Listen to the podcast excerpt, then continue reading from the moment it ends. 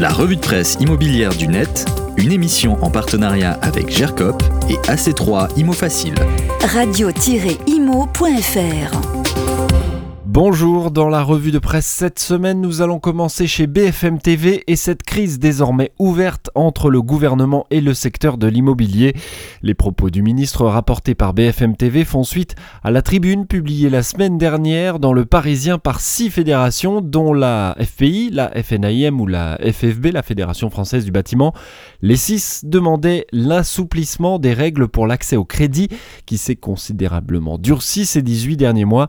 Ce que je ne veux pas, c'est régler la crise du logement en endettant massivement les Français et de manière déraisonnable. Cela créerait de l'instabilité et des risques financiers c'est une mauvaise option. Ce sont les propos de Bruno Le Maire, le ministre de l'économie, sur la question du taux d'endettement maximal chez nos confrères de BFM TV. Car les règles sont strictes, nous le savons. Taux d'endettement maximal à 35% des revenus, assurance incluse. Le ministre de l'économie a aussi évoqué les fameux 20% sur lesquels des souplesses peuvent être envisagées. Nous y travaillons avec le gouverneur de la Banque de France. Fin de citation. C'est donc davantage de ce côté-là qu'il pourrait y avoir un peu plus de marge de négociation, nous dit BFM TV. La question étant à quelle vitesse le gouvernement décidera-t-il de remettre en marche la machine à crédit, au risque pour certains d'endetter massivement certains ménages? Nous partons chez nos confrères de capital.fr maintenant. Gros problème, on le sait, pour les locataires qui depuis plusieurs mois ont des soucis pour trouver un logement dans plusieurs villes. Dans quelques rares communes pourtant, le marché locatif se détend depuis un an, nous dit Capital. C'est le cas par exemple à Brest, où la tension locative est redevenue équilibrée après avoir connu une petite surchauffe l'an passé. Le marché locatif s'est également calmé dans plusieurs arrondissements lyonnais, 2e, 3e, 7e, 8e, et dans certains arrondissements de Marseille, 7e et 16e notamment. Attention, Capital ajoute une nuance avant l'emballement. Cela ne signifie pas qu'il est aujourd'hui très facile de trouver une location dans ces secteurs. La majorité d'entre eux présentent en effet une note positive, synonyme de marché encore assez tendu.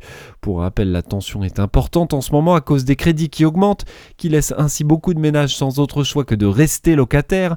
Ce phénomène se couple à celui de la disparition de certaines locations du marché, notamment des biens les plus énergivores, certains n'étant plus louables depuis le début de l'année.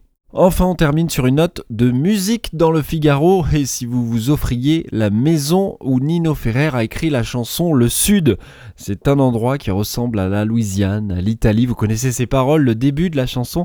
Cette propriété située à Rueil-Malmaison, dans les Hauts-de-Seine, dans le 92, ne vous est peut-être pas inconnue. Et pour cause, nous dit le Figaro, elle figure sur la pochette du 45 tours de la chanson la plus connue du Nino Ferrer, Le Sud, qui s'est vendue à plus d'un million d'exemplaires. D'ailleurs dans ces murs que le chanteur a composé la fameuse musique. La demeure est une euh, maison anglo-normande à Colombage, elle date de 1920. Elle a appartenu au chanteur qui avait même installé son studio d'enregistrement.